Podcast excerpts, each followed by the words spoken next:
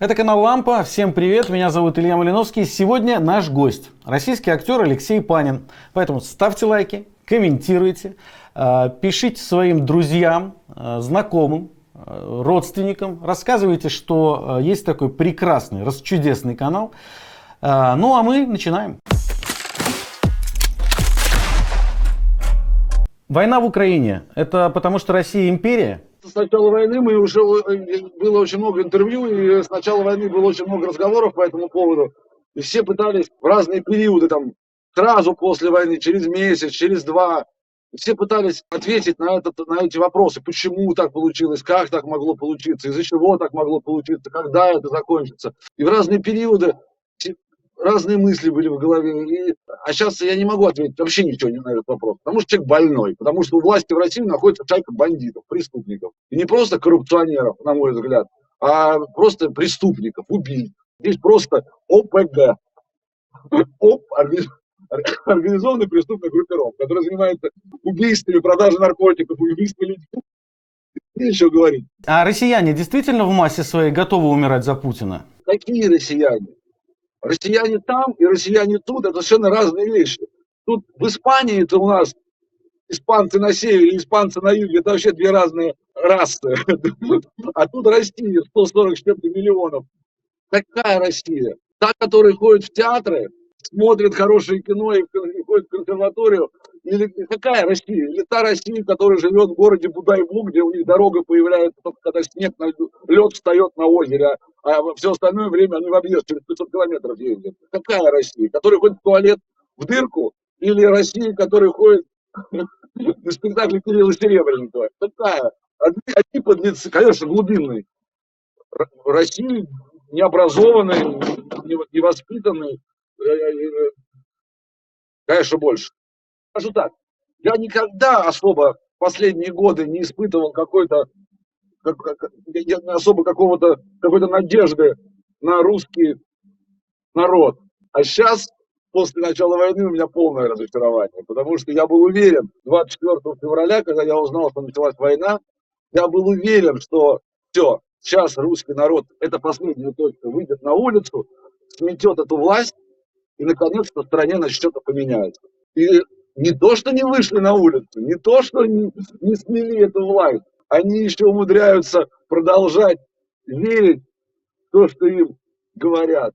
Ну, не все, опять-таки, понятно, но они, к сожалению, они, к сожалению, это Шариков. К сожалению, все по этому поводу написано в собачьем сердце. Поэтому, когда мы говорим про Россию, то про какую Россию? Про доктора Барменталя или про профессора Преображенского или про кого? Про Швонгера, про Шарикова. Основная масса людей это Шариков. А как так получается, что вот э, сейчас, по крайней мере, такое ощущение создается, что э, россияне больше протестуют по поводу того, что не хватает какого-то обеспечения мобилизованным на фронте, чем э, против самого факта войны? Еще раз говорю, я, все, что я сейчас говорю, это мое мнение, и опять, я сейчас даже не то, что высказываю свое мнение, я с вами рассуждаю. Если вы меня в чем-то переубедите, или то, что вы подкинете мне какую-то мысль, о которой я задумаюсь. Слава Господи, я могу только крутить в голове мысли, которые у меня в голове. 20 лет, 20 с чем-то лет Владимир Путин делал все, чтобы уничтожить вообще какие-либо зародыши какой-либо демократии в стране. Если вспомнить людей в 90-е, они выходили на улицы, да, они же там что-то протестовали, что-то возмущались высказывали свое мнение. Что вы хотите сейчас, что сейчас можно требовать от этих людей, из которых 20 лет делали рабов из стада баранов? 20 лет. Ну как? Ну как вы можете, как вы можете сейчас в тюрьме в какой-нибудь, в какой-нибудь зоне строгого режима обвинять, обвинять заключенных в том, что они терпят беспредел тюремного руководства. Ну, это примерно то же самое. Мы живем в зоне России, это зона, тюрьма строгого режима. Иногда в них бывают бунты, они подавляются. Ну как, вы сейчас придете и скажете, а что же вы терпите? Знаете, это где-нибудь там, может, в Европе можно пожаловаться на тюремное, на, на тюремщиков, что там не, не, не докладывают мясо в суп, или там не, не, не свежие апельсины вам привезли. И можно, может, пожаловаться как комитет там, по правам человека, не знаю, что у них в Европе, и сказать, понимаете, мне не докладывают И привезли не свежие креветки сегодня мне на ужин. А как вы можете требовать от, от, от в российской тюрьме? Ну, тебя завтра запихнут тебе теленок от лопаты в задницу, и ты умрешь от какого-нибудь сердечного приступа, и тебя около там же прямо где-то там ты похоронен. Вот и все, это простое объяснение. Вы не раз говорили, что еще в 2014 году, э, когда вот э, была аннексия Крыма, вы были абсолютно аполитичны, вас это не интересовала политика, вы верили даже каким-то высказываниям Соловьева там и так далее. А, но что-то же поменялось. Что поменялось? Почему вдруг заинтересовала политика? Это было не аполити... аполитичней. Моя жизнь в то время, это один, как это вам объяснить образом, чтобы вы поняли, это один нескончаемый длинный, длинный поток событий. Это гастроли, спектакли, съемки. У меня было по 6-7 фильмов параллельно. А у меня было по 5 названий спектаклей в разными, разными э, артистами, в разных городах Советского Союза. У меня, я не понимал, куда я лечу, куда я еду. Я женюсь там по дороге, у меня рождаются дети. Это был секс, наркотики рок-н-ролл. Я жил в этом ритме. Я был за Путина? Нет. Я прекрасно понимал, что в нашей стране нет никаких честных выборов. Я прекрасно понимал, кто находится у власти. А, я прекрасно понимал, что демократии никакой не пахнет. Все это понимал. Мне было важно это? Да нет, я вообще жил другим. Просто не то, что я был за, не то, что я был против. Мне было по барабану. Я прекрасно понимал, что Путин мудак. Мудак, в смысле, я сейчас говорю о обывательским языком, что ну, как бы я не мой герой. Я прекрасно знал, что выборы, все это подтасовано, все это сфабриковано, все это сделано. Я все это прекрасно понимал, но мне было все равно. И когда началась а, вся история в Крыму, а, я еще раз, я не буду сейчас просто повторяться об этом уже 300 раз, я в Крыму вырос, 18 лет, там привезла меня моя первая любовь, моя первая такая серьезная любовь, моя очень любимая девушка, крымчанка она вкладывала свой украинский паспорт в российскую обложку. А украинские пограничники крымские, снимая фуражку, показывали вот тут вот, и там был вышит российский флаг. Они все хотели в Крым. Я с ними пил водку, жарил шашлыки, я с ними каждый день общался. Они мне все говорили, как они хотят в Россию. И когда вся эта история с Крымом началась, я понятия не имел там, что там с Ющенко, что там с Януковичем. Я в Киеве много снимался, я президентов-то их не очень хорошо знал, а я путал их все время Ющенко, Янукович, кто из них кто. И когда вся эта история в 2014 году началась на гастролях, абсолютно выпившие, веселые, пьяные, с российским флагом, да, мы идем в Крым. Что меня это понесло, это все, я не знаю. Это было не за Путина, это было вот, может, может быть, за этих людей, с кем я вырос. Вот, может быть, это да. Но это было не за Путина, не за Россию, не за другую аннексию. И фразу, которую я сказал, дальше мы идем в Одессу, это было относительно того, что дальше спектакль в Одессе. Никакую Одессу с российским флагом я не собираюсь. Это все абсолютно пьяная дурка, к этому нельзя серьезно относиться. Просто дело в том, что и, и когда вся история началась в Донецке, вы понимаете, ну когда тебе по телевизору, я, у меня не было интернета, у меня телефон был кнопочный вверху. Я только в 2014 году или 2015 у меня появился там первый какая-то iPad, что ли. Я порнофильмы с, э, это, на кассетах смотрел, на дисках. Я не умел пользоваться, даже тыкать этими интернетами. Я приезжал домой, я под него засыпаю, под телевизор. У меня не, не в райдере, ну скажем так, ну, не, не написано в райдере, но это все знали администраторы. У меня телевизор должен был быть перед лицом. Я засыпаю, я шизофреник под телевизор. Ну, чтобы что-то говорило. Ну, я приезжаю домой, мне Соловьев мне рассказывает по телевизору в 2014 году или 2015, что э, в Донецке бандеровцы убивают детей. Какое у меня к этому отношение? У мальчика из Советского Союза, который вырос в Советском Союзе, я же не знал, что Бендера это не совсем тот персонаж, о котором нам рассказывали в фильме «Государственная граница». Что Бендера, они способники Гитлера, они же воевали на стороне Гитлера. Мне же об этом рассказывали в детстве. Я фильмы эти смотрел. Это потом, когда я подрос, я начал интересоваться. Я еще раз говорю, как это поменялось. Я не помню, что произошло вот таким вот щелчком. Что-то произошло, и я стал смотреть, еще раз говорю, Политковскую, Литвиненко, расследование там там, про Норд-Ост, про Беслан. Потом мне стало интересно, а кто такой Бендера. Я же не знал, что он 2042 года по 44 или 41 просидел в концлагере в Гитлеровском. Да, он не любил русских. Он боролся за независимость Украины. Но я понимаю, что в любом... не так все однозначно, как говорит наш любимый пресс-секретарь Путин и Песков. А потом я узнал, что блокады Ленинграда не было в той форме, в которой э, нам это с детства преподавали. А потом я понял, что как нас обманывали. А потом что говорит? Я объехал весь Советский Союз. От А до вот, вот так вот. Я видел, как живут люди. Я видел, как в нищете в говне они живут. Путину власти 20 чем-то лет. Позиция Михалкова или Гойда Хлобыстина вас удивила или нет? Нет, конечно. А Ваня Хлобыстин я не думал.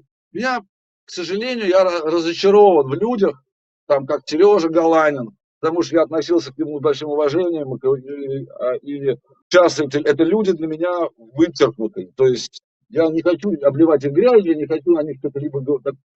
Просто для меня их нет. Я не хочу с ними встречаться где-нибудь даже случайно в туалете в аэропорту. Потому что не хочется подавать им руки. Не хочется делать вид, что ничего не слушает. Просто, просто вот не надо этих людей, к сожалению. А почему их тянет вот выступать под, под э, буквой Z? Что их привлекает в этом? Кто-то действительно поехал крышей, у кого-то ушла крыша, как у Певцова. Я абсолютно уверен в его искренности. Еще раз говорю, большинство людей, мне кажется, я говорю про публичных людей, если бы знали, что завтра за ними не придут, они бы высказали бы свою позицию совершенно не за путинскую. Если бы мы жили бы сейчас при Ельцине и началась бы такая катавасия, там, да, чеченская как война, вот, так, вот, я уверен, что огромное количество людей бы высказались бы против, если бы они знали, что они все боятся, они боятся, что за ними завтра придут. Почему этот подлец Хабенский уволил Назарова из театра? Потому что его кто-то очень сильно держит за жопу. Если он этого не сделает, он лишится лояльности власти, Путина, д.д., д.д., деньги, госбюджет, так же, как и Машков. Все эти Шнуровы, Галанины, там, Кучеры, Певцовы, они смогут когда-нибудь отмыться или нет? Они свыклись что, с той идеей, что они живут в той стране, что они, наверное, готовы поплатиться. Ну, наверное, ну, отдыхать они не смогут ездить. Ну, там в Америку не смогут поехать или еще куда-то. Зато у них есть работа. Наверное, они считают, что Россия проживет без всего мира, она сможет... Ну, они не верят в то, что Россия может потерпеть неудачу в этой войне. Они не верят в том, что я, я, я, я, может быть, ошибаюсь, но настолько подсознательно людям внушали, что Путин это и есть Россия без Путина. Понимаешь, я вот думаю, вот как Сталин, да, вот, сейчас умрет, вот, извините, э, Путин. А что дальше делать-то? Им внушили, что Путин это и есть Россия. У них, наверное, вообще в голове не укладывается, что может умереть Путин. Что Путин это навечно. Что Россия навечно вот такая. Они же сидят у своей кормы, они как животные, они прикормленные. Что может быть по-другому, они не, не, не, я думаю, что они а, можно сказать, что э, вот поведение или образ Кучеры у Дудя это как раз-таки такой собирательный образ э, тех артистов, которые поддерживают войну сейчас в России? Не артистов, а это собирательный образ людей, где очень много обрывочной информации в голове, полная каша. А как только э, той стороны человек более, который оппонент, который более подготовлен, более информирован, более он сразу ставит в тупик своими доводами и вопросами, просто разрушает. То есть Кучера мог бы, наверное, уверенно продержаться и разговаривать с каким-нибудь человеком где-нибудь в поезде, Махачкала, Караганда, или не знаю, там, Новый Уренгой, где-нибудь там. Вот где-нибудь в вагоне-ресторане, там Кучера был бы супер а, офигенным оратором, спикером. А как только он наткнулся на человека подготовленного, человека, у которого есть аргументы, факты, доводы, все сразу каша, каша, каша, каша, а ничего конкретного он не может не возразить, не сказать, не, не апеллировать, ничего. Так большинство. Теперь не самый плохой вариант. А, а представляете, какая каша творится у, у большей части людей в голове. Там вообще полно. Но я вам говорю, Кучера это тот случай, который э, ни за какую он, ни за войну, ни за военную операцию, срать он хотел на этого Путина. Я об этом говорил уже, и вот э, несколько интервью было после, тема у меня вот сейчас за последние дни. Кучера, э, который все делал ради денег. Ему все время был очень важен статус, деньги, дом. Я помню, как он дом себе вот один построил, нет.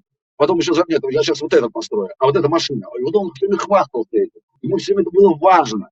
Я не говорю о том, что деньги не нужны, деньги очень нужны, но мне они нужны были для того, чтобы жить, гулять, питаться в ресторанах, влюбляться, ездить на свидания. И потом, знаете, актерская профессия, все-таки мы в то время жили творчеством каким-то. А у Кучеры даже в то время были акции в каком-то заводике по изготовлению пищевой пленки. Как это вообще могло там, например, у меня, у Миши Ефремова, когда Миша старший. Они, ну, вот я вспоминаю своих ровесников, актеров. Да мы думали только о том, как бы в театре что-то сыграть. Там, ну, заработать, это уже во вторую, во вторую очередь. а мы хотели быть артистами, играть, сниматься. А у Кучера всегда было деньги, статус. Ему, он, вот ему все вот так, вот, это, это штрих к портрету. Потом Кучера не актер, он, ну, мы так часто произносим слово актер. Кучера никакой не актер, он совершенно левый парень, который снялся э, в некоторых сериалах плохих сериалах, ужасных. Но это не самое важное, потому что я тоже снимался в ужасных сериалах, мне тоже нужны были деньги. Я работал и в ужасных сериалах, и в хороших. Потом Кучера стали приглашать, там какие-то сериальчики, потом какие-то спектакли. Но опять, какие спектакли? Я, я работал на сцене театра Вахтангова с Владимиром Абрамовичем Этушем, э, Шалевичем, я работал на сцене театра Табакова. Кучера никогда не работал в каких-то серьезных театрах. Э, он играл в каких-то антрепризах дешевых. Я в таких антрепризах играл, тоже играл. Но Кучера не артист. Кучера это просто вот лицо из телевизора, которое стало там, там, там, там, там. Да, у него была хорошая работа у Игоря Федоровича Масленникова. По-моему, это был его «Волк и овцы».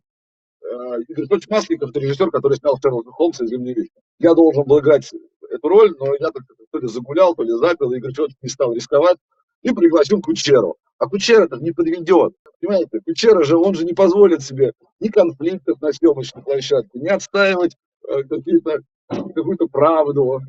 Панину сложнее. Давайте зробім невялічкі перапынак у размове з Алексеем Панінным, бо ёсць выдатны варыянт для вас на бліжэйшы вечар. Перакананы, што вы чулі прапанову Святланы Ціханаўскай зрабіць 2023 год годам беларускай мовы і нацыянальнага адраджэння. І адразу ў шырокай грамадскасці паўстала пытанне, ці магчымае гэта, калі беларуская нацыянальная сімволіка прызнаная ў Беларусі экстрэміскай, а родная мова можа стаць прычынай для затрымання міліцыянтамі на вуліцы. Наши сябры з Дойчевелі прысвяцілі тэме цэлае выданне праграмы в самую точку. Ці можа беларуская мова знікнуць цалкам? Ці ёсць пагроза таксама і для беларускай культуры? Навошта рэжыму лукашэнкі русіфікацыя Беларусі?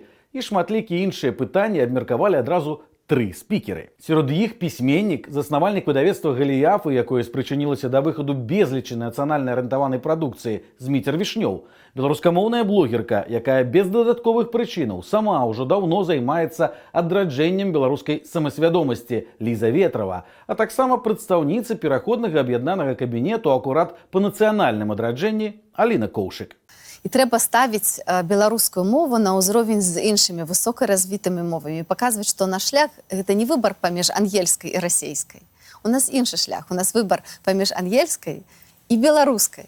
І тады мы уздымаем вось гэты ўзровень нашай мовы. І ствараць таксама такія значныя выбітныя праекты культурніцкія мастацкія на беларускай мове. Гэта вельмі павышае прэстыж. Ліза згодная А, так, я цалкам згодная. Мне ўвогуле падаецца, што трэба ствараць для людзей умовы, каб ім самім хацелася перайсці на беларускую мову. Гэта вельмі важна не прымушаць, а стварыць такія умовы, каб людзі самі такія, а сапраўды ад беларускай мовы больш плюшак. Ну з ёй мне больш камфортна будзе жыць і паступова людзі самі перайдуць на беларускую мову. Дарэчы, адмыслова да тэмы ўсё выданне будзе на беларускай мове. Калі спадабаецца, а ў гэтым я перакананы, то праграма в самую точку на дойчывелі выходзіць штомесяц і ўздымае на абмеркаванне найбольш актуальныя тэмы ды падзеі ў Беларусі і суседніх краінах. Усе лінкі пакінем под гэтым відэа. І вось цяпер, калі планы на працяг вечара ўжо сфармаваныя, вернемся да нашай размовы з акторам Алексеем Паніным. Михалков или Бондарчук? Я Федю Бондарчука терпеть не могу. У нас с ним были конфликты. Я отказался сниматься у него в кино. А потом он все-таки уломал меня сняться у него в кино в маленькой роли и меня вырезал целиком. Это он мне так отомстил. С Федором Сергеевичем у нас не очень теплые отношения. Они такие лицемерные. Когда мы встречаемся, мы улыбаемся. И даже можем обняться. Но я его терпеть не могу, его меня терпеть не может. Михалков великий режиссер. Ну, не, человек, который снял пьесу, на пьесу для механического пианино, свой чужих. Для меня Михалков, который сейчас, Михалков, который тот Михалков, это два разных человека. Этого Михалкова я видеть не хочу, знать не хочу.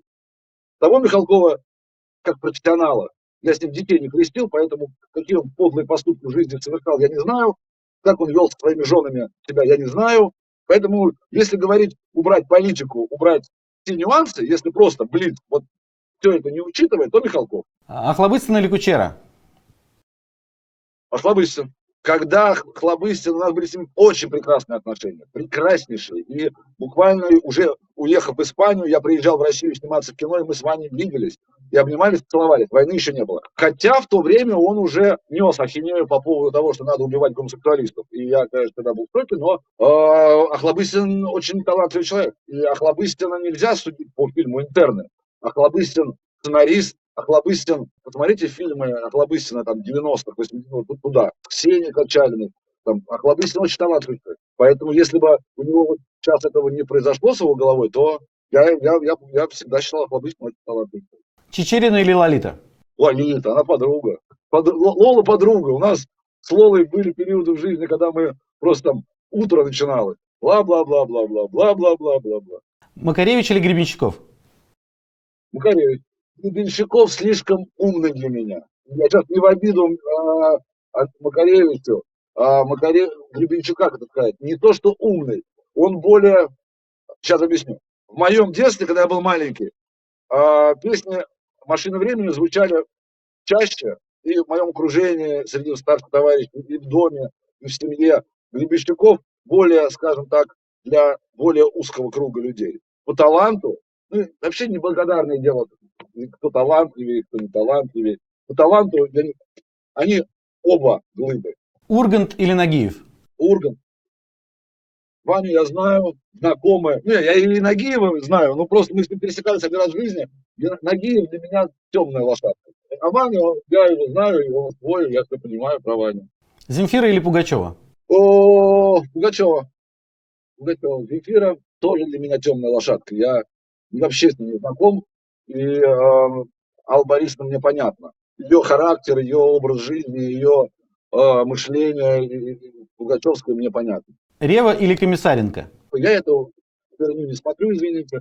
Мне это все не нравится. И э, Comedy Club мне особо не нравится. У них иногда были в те времена приличные какие-то сценки, э, но я плохо отношусь к самодеятельности. Я должен я считаю, что каждый должен заниматься своим делом. Когда вы занимаетесь своим делом, а у вас вот есть хобби типа КВН, это прекрасно. А ну когда вся эта не самодеятельная, непрофессиональная свора оказалась на экранах, мне кажется, вот это вот больше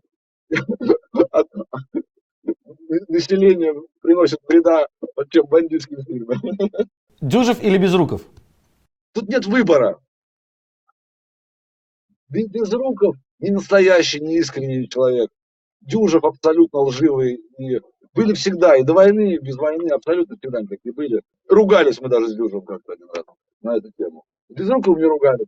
Ну, они для меня всегда, они для меня оба не лживые. Ну, как актер, Безруков, конечно. Дюжев, как актер, хуже. Безруков все-таки талантливый. А, кстати, в 2020 году следили за событиями в Беларуси? Знаете, я как... Мне так получилось, так, такая фигня.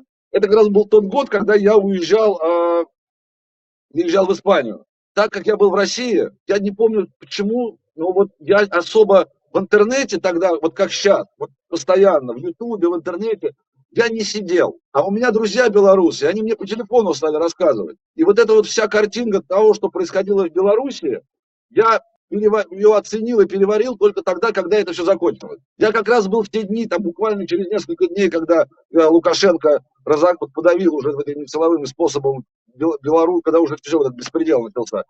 Я как раз прилетел в Минск.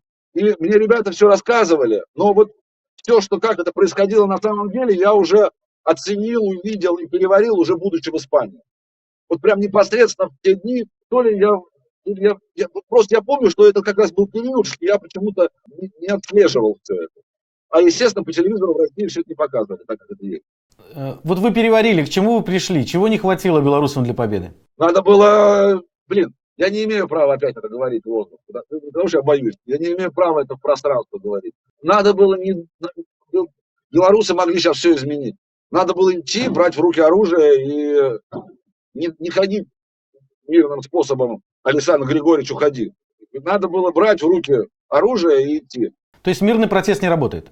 Мирные протесты в России не будут работать. Никаких мирных, забудьте вы про мирные протесты. Пока их, как собак всех, не переловят, не, не, не, не пересажают по клеткам, как бешеных собак, ничего не изменить нельзя. Какие мирные протесты? Пока народ не пойдет штурмовать Кремль, ничего не изменится. Белорусский народ молодцы, им можно гордиться. Но они обосрались в какой-то момент. Обосрались, э, не, нет, не потому что они обосрались, потому что их так стали калечить и убивать. Любой обосрался бы. Они просто не дожали. Надо было идти и не думать о том, что мирным способом. Каким мирным способом? Каким мирным способом? Белорус, Лукашенко? А если бы удалось скинуть Лукашенко, война была бы? Была бы, наверное. А Путин, у него твоя песня в голове. Думаю, да. Они готовились 2000 какого? Сейчас же очевидно все. Почему такое количество пропаганды, вот сколько, 2014 года. Все понятно теперь. Они с самого начала знали, что они будут делать. Все эти годы все шло только к этому. Что, на ваш взгляд, может стать триггером для того, чтобы возобновились протесты в Беларуси или начались протесты в России массовые? В России ничего, потому что Россия больше, она раздроблена, русский народ очень... Я, не, я боюсь все время этих фраз. Ру, какой русский народ? Он какой? Да разный и добрый, а есть очень злой и агрессивный. Есть люди, которые рубаху себя снимут, а есть, которые соседа придавят потому что он Запорожец купил лучше, чем у тебя. Завистливые, мелкие.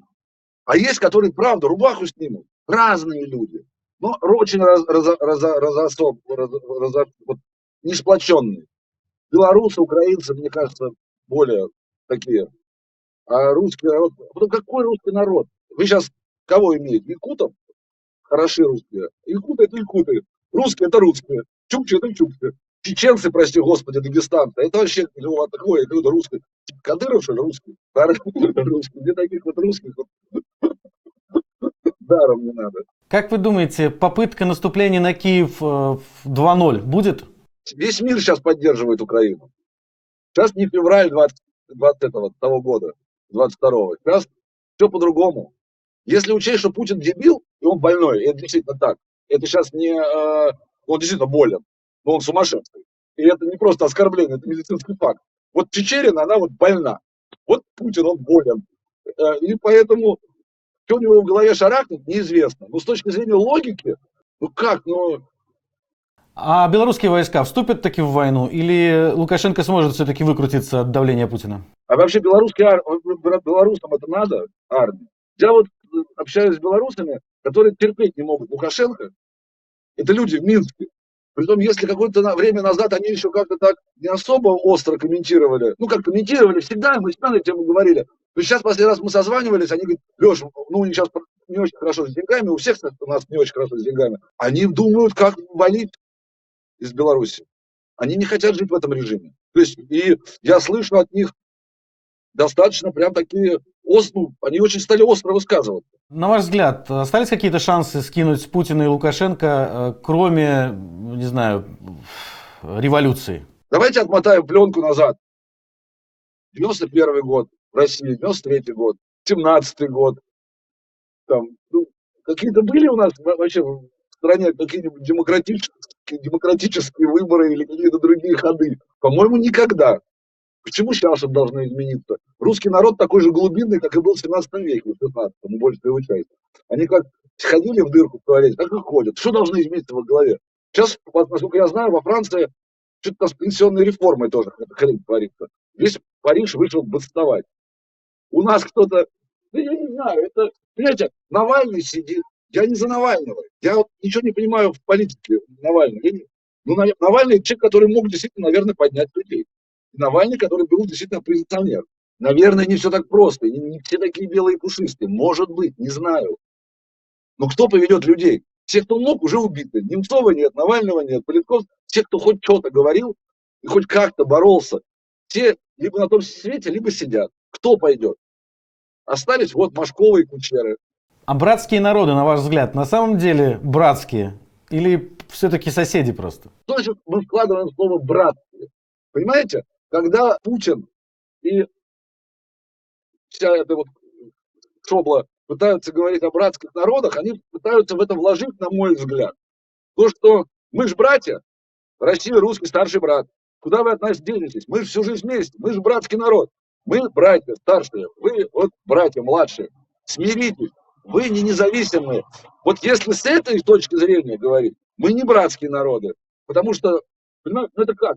Ну, сейчас, ну, я думаю, что умные люди поймут. Понимаешь, когда мы на кухне с украинцами сидим и прикалываемся, ну вы москали, там, а вы хохлы, в этом нет ничего обидного.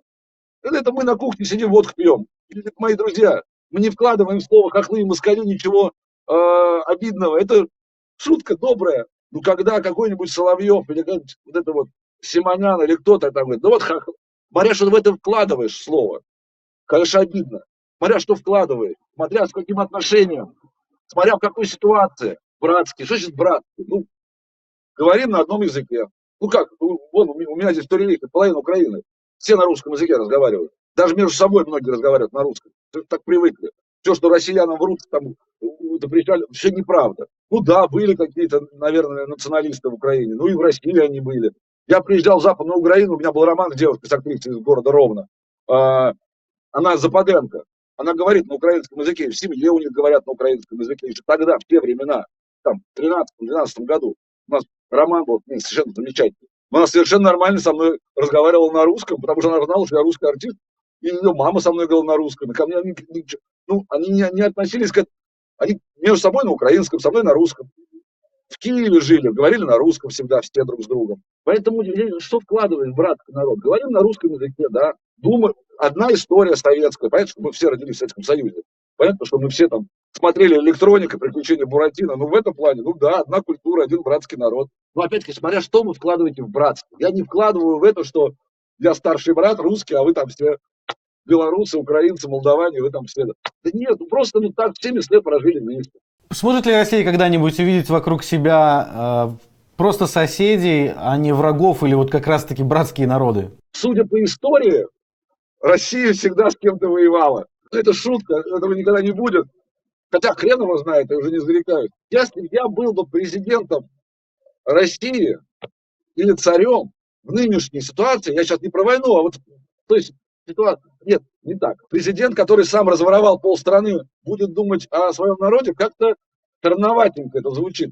Я президент все спиздил, извините, все разворовал, я президент все разворовал, а теперь я подумал, как там народ? у Пилатова напоминает сказ про Федота Старица. Утром встал, мажу бутерброд, а мысль, а как народ? И икра не лезет в глотку, в глотку, и капот не льется в рот. Я бы, был бы я президентом, я бы раздал бы всю Россию. Кусочек Германии, кусочек Франции, кусочек Японии, кусочек Америки. Я бы все это раздал бы. И пусть эти цивилизованные страны с хорошей экономикой поднимают, пускай они качают там все нефть, продают друг другу что-то там, строят дороги, людям жить будет хорошо. Наконец-то русский народ сможет там, бабушке ездить на море, на пенсии, может быть. Надо раздать эту территорию, она все пропадает. Чтобы в России что-то поменялось, нужно, чтобы вымерло поколение. Чтобы вот эти люди, которые помнили, померли, ну их же нельзя умертвить, правильно? Поэтому должно пройти смена эпох, поколений, менталитет. А как оно может поменяться, если мы все равно живем феодально каком-то общинном строе. Если у нас нет ни выборов, ни демократии, у нас что Путин, что, что Распублик, что Борис Годунов, что одно и то же, ничего не меняется. Крепостное право убрали, но ну, вот как это может поменяться, если страна живет в каком-то кровоботном общинном строе? А Беларусь теперь, на ваш взгляд, под оккупацией? Да. Ну как, если, если знаю, оккупация это называется или не оккупация, но если э, Лукашенко проиграл выборы, все прекрасно об этом знают, и человек захватил власть, а под оккупацией она? А Беларусь станет частью России? Нет. Возможно ли в России демилитаризация и денуклеаризация? В нынешней России нет. А что дальше будет, неизвестно. Парад украинских войск на Красной площади возможен? Нет. А наоборот, э, российских войск на Крещатике? Нет. То, что Украина победит, это однозначно. Я не знаю, как это произойдет, я не знаю, как они договорят. Я имею в виду вообще на, не только Россию с Украиной, но и там на всех уровнях э, в, в мире. Я не очень верю в том, что это произойдет, что вот прям завтра снимут с Красной площади э, флаг российский, повесят туда какой-то другой, э, там, украинский или американский. Такого вряд ли произойдет, как-то они, как они придут к чему-то. Если в России будет революция, все равно я не думаю, что это будет, что вот прям заходите завтра все на Красную площадь парад проводите. Нет, как, как, как это по-другому будет все происходить? Как я не знаю. А готовы ли россияне к демократическим переменам? Какая-то часть готова, как, как, какой-то часть это просто нафиг не надо. Они вообще этим не живут. Они живут тем, что им надо уголь. Понимаешь, все эти санкции, которые, вот, санкции, весь мир понять не может. Это против вас можно санкции вести. А против русского народа санкции вести нельзя.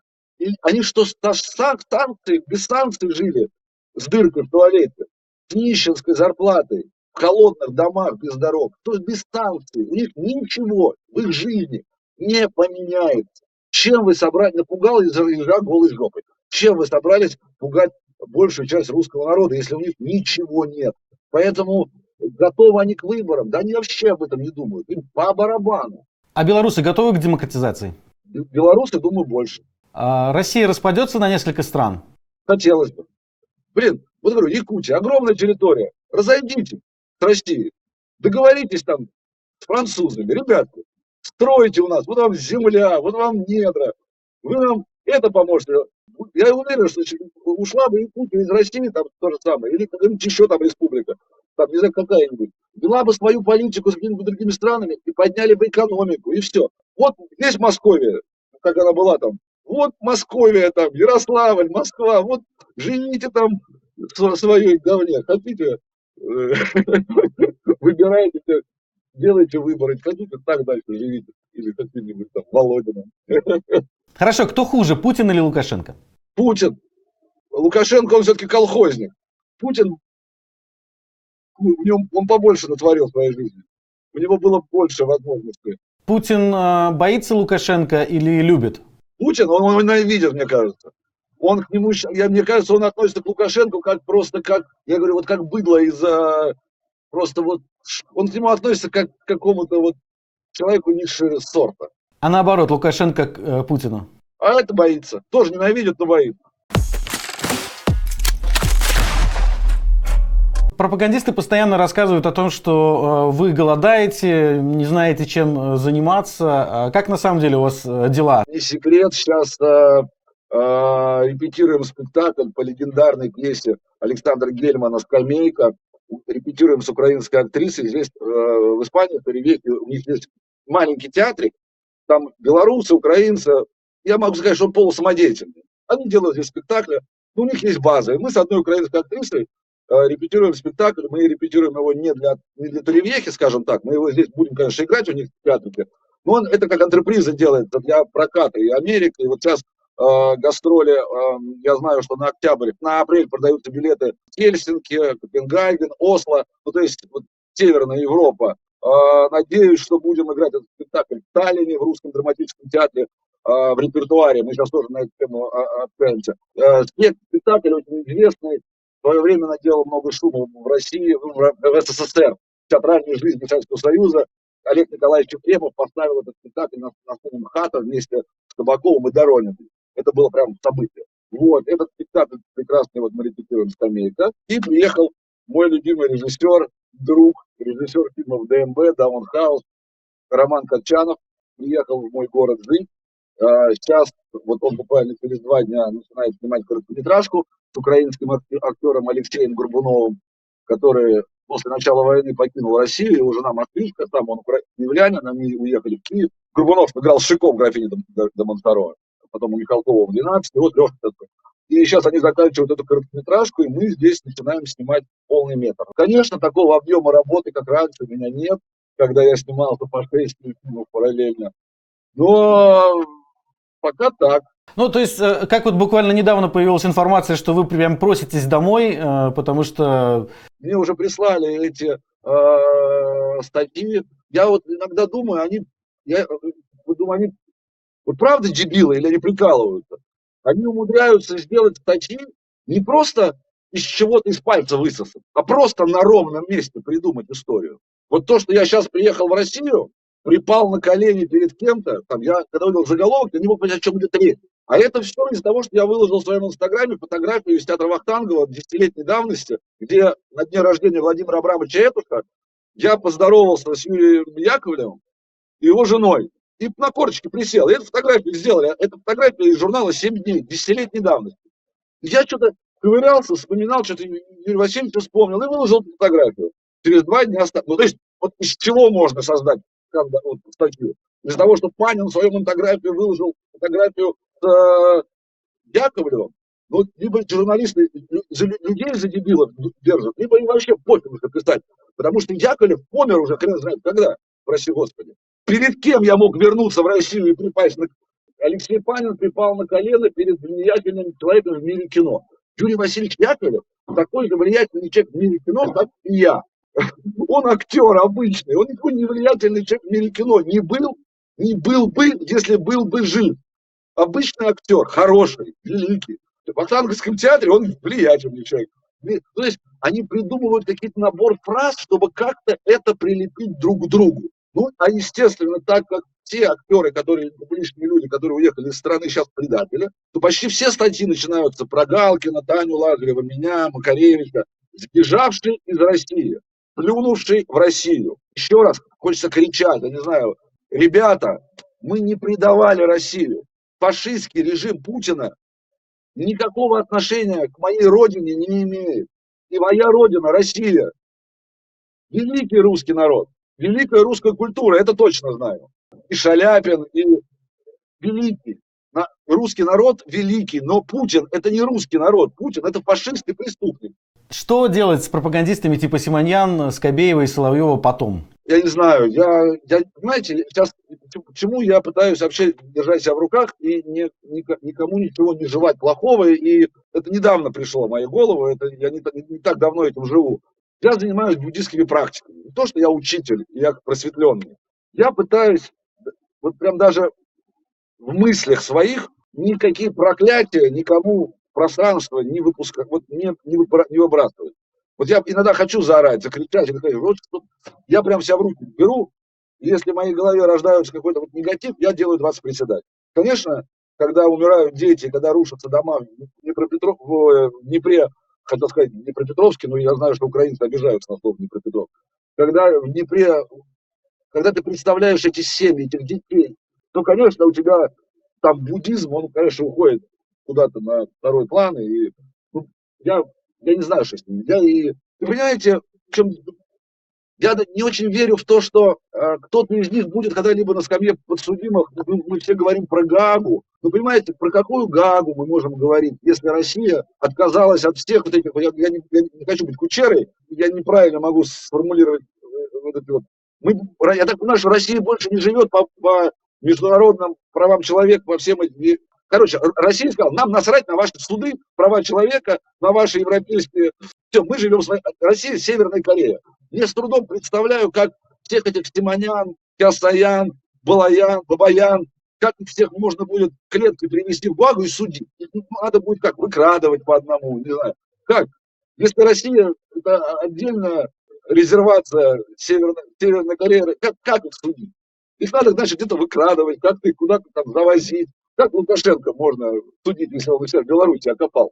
Все вот э, эти сериалы типа э, «Бригады», «Ментов», там их э, куча, да, про, про, про силовиков, восхваляющих силовиков, э, идеализирующих бандит, бандитизм 90-х, жмурки те же самые. Как вы думаете, они могли повлиять на мировоззрение современных россиян и в итоге восприятие войны и всего остального? Ну, во-первых, жмурки вообще не надо сюда приплетать, потому что жмурки – это пародия, это комик когда Балабанов снимал фильм «Жмурки», он говорил о том, что нам же там вставляли распорки в носу, нам вставляли капы.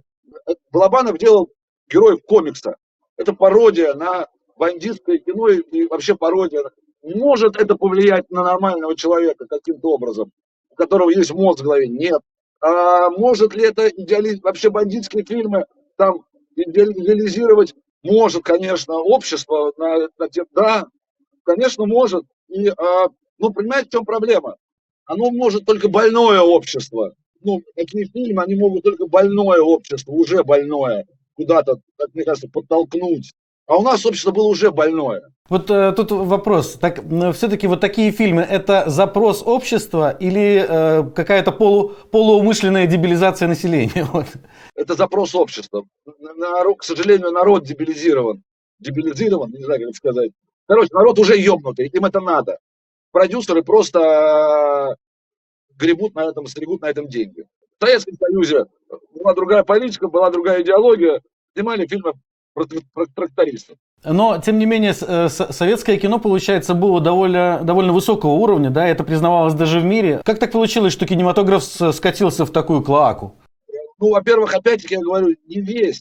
И советский кинематограф тоже был не высок, не все было высок. Это мы так говорим об этом. Вот, советское время. В советское время были великие фильмы, но было и ог- огромное количество откровенного дерьма, абсолютно политически правильного. 90-е годы, эта разруха.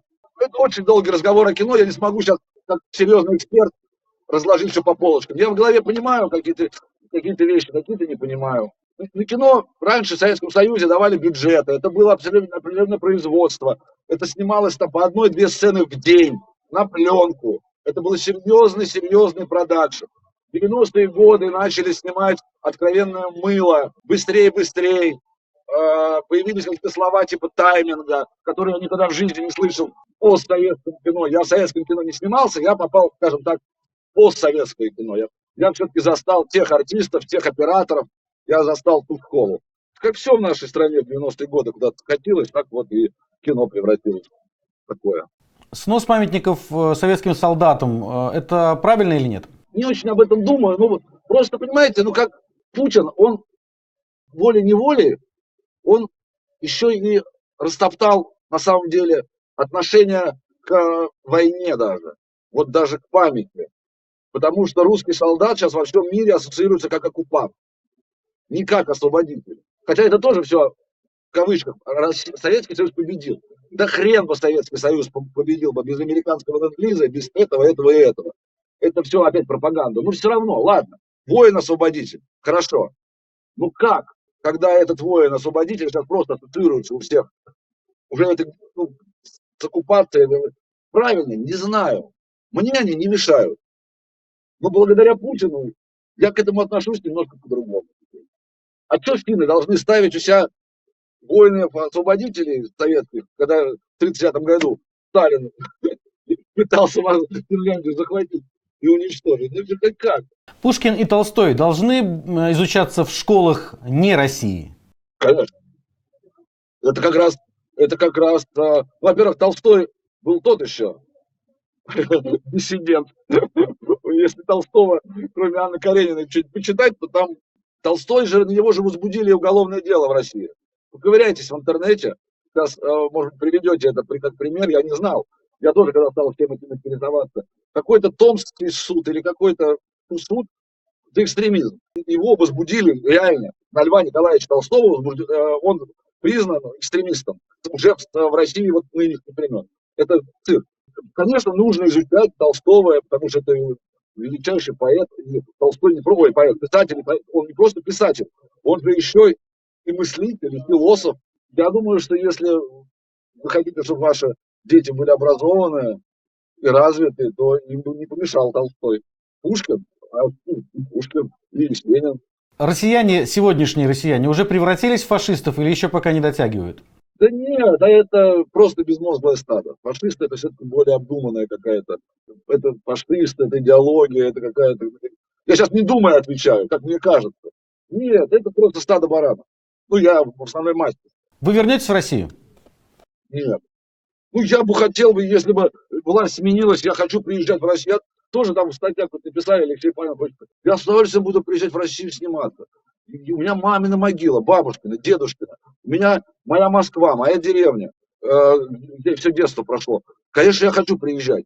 Ну, приезжать. Я в России жить не хочу ни с Путиным, ни без Путина. Даже если в Рос- Россию завтра сменится власть, и мы будем э, демокра- очень хорошей, продвинутой демократической страной, я не хочу жить в России. Ну, я не хочу. И не хотел. Я хочу жить, ну, я вообще хочу жить, я не могу сидеть на одном месте. Если я хочу жить, всегда тепло, и на берегу моря, и при этом 15 дней в месяц работать, а 15 дней в месяц, в месяц летать. В Непал, в Америку, Францию. Сегодня на лыжах покатался, завтра под я, я не могу сидеть на одном месте. В Россию я хочу приезжать. Я хочу приезжать в баню, попрыгать в прорубь. Но я не хочу каждый день прыгать в прорубь. живя в 35 дней в Москве, не надо. Мне достаточно на выходные прилетит, ходить в баню, попрыгать в прорубь и вернуться обратно к теплому морю.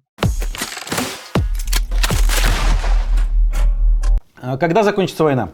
Война закончится тогда, когда российская армия выйдет с территории Украины. Ну, примерно когда это произойдет, на ваш взгляд? Тут так все меняется. Я не знаю. Вселенная так работает, что мы с вами ничего не можем знать. Если бы у вас представилась возможность, смогли бы э, застрелить Путина или Лукашенко? Я такие мысли не допускаю даже не по отношению к Путину, Лукашенко, и- хотя они заслуживают этого. Я все прекрасно понимаю. Но я сейчас даже пытаюсь с вами разговаривать, я себе в голове такую пелену ставлю, что я пытаюсь не включать нейронные связи, чтобы у меня не возникали определенные вещи в голове. Это не потому, что я боюсь произнести, они заслуживают это оба. Но а, я даже не хочу моделировать эту ситуацию, потому что все в нашем мозгу работает по-другому. Люди, к сожалению, могут подумать, что я сейчас уворачиваюсь от ответа. но Я а, еще раз говорю, если бы вы меня брали это интервью год назад, пару, пару лет назад, я бы вам прямо ответил. И и сейчас я даже не, я даже не позволяю себе поднимать голос на ребят. Я не позволяю себе мозгу, чтобы работала. Вот даже сейчас, даже не модель, вот смотрю и абстрагируюсь, даже не представляю их лица специально. Сколько лет займет депутинизация, на ваш взгляд? Так все просто. А, Когда его не будет, когда, на, когда придут другие люди, они все очень быстренько включат опять пропаганду, и тупой русский народ, э, они как рыбки, они же забывают то, что было. Вот что Путин говорил им неделю назад, две недели назад. Они, же- они, они живут блаженно, и очень весело, так очень хорошо жить. Сейчас включится пропаганда, сейчас они начнут лупить, что... Ну, да, ребят, вернитесь в 53 год, смерть Сталина. Ну, кто мог подумать в 52 году, что там в 54-м уже Сталина обосрут и начнут снимать его памятники. Сталина! Это даже не Путин. Путин по сравнению со Сталином это вождь. Что сделали со Сталином? Растоптали. Считанные годы. Путина не будет в течение нескольких месяцев уже все перевернуть. Людям, которым, которые придут к власти, которым будет выгодно все это перевернуть в другую сторону. Через сколько лет э, первый русский приедет в Бучу и станет на колени? А из верхушки опять, еще раз говорю, мы же не знаем, как все будет дальше. Как кто договорится, как кто придет к власти в России, на каких условиях, какую игру они будут разыгрывать. То, что они будут разыгрывать какую-то игру следующую, кто придет, которые будут открещиваться от Путина и от его дел, они, безусловно, будут... Я вообще не верю, еще раз говорю, что в России сейчас будет как, как, как в Европе, что вот совершенно новые люди пришли, совершенно новые люди. Все одна и та же система. Все вот это вот советское номенклатурное, все, все, все вот так оно и будет. Приедет, это, это вообще не проблема, приедут. Как только ветер подует в другую сторону, приедут и встанут на колени. И... Э, Конец Путина и Лукашенко, на ваш взгляд, трибунал, э, расстрел, как у Чаушеску, или э, лом в заднице, как у Каддафи? Как у Чаушеску не будет. Как у Чаушеску это был бы праздник. Я не хочу желать людям смерти. Даже самым а, вот таким вот мерзавцам, которые виновны в смерти многих-многих людей. Я не хочу желать им смерти. Я сейчас представил себе Чаушеску. Да, это человек, который этого заслуживал. Я бы хотел бы увидеть Путина, Лукашенко, всю эту гоп-компанию на месте нацистских, как Геринга, как, вот, увидеть их рожи. Вот на, на скамье подсудимых. Вот это бы я хотел. А, хотел бы, чтобы я их расстреляли как Чаушеску. Я не хочу желать никому смерти. Через 10 лет где будет лучше? В Украине, в Беларуси или в России? Я думаю, что мировое сообщество сделает все, чтобы поднять Украину. Я думаю, в Украине. Напоминаю, что разговаривали мы с российским актером Алексеем Паниным. А Меня зовут Илья Малиновский, это канал э, Лампа. Подписывайтесь, нажимайте на колокольчик, чтобы не пропускать наши следующие выпуски. Комментируйте, передавайте друзьям. Ну, в общем, вы знаете, что делать. Спасибо, что были с нами. До встречи в следующих выпусках.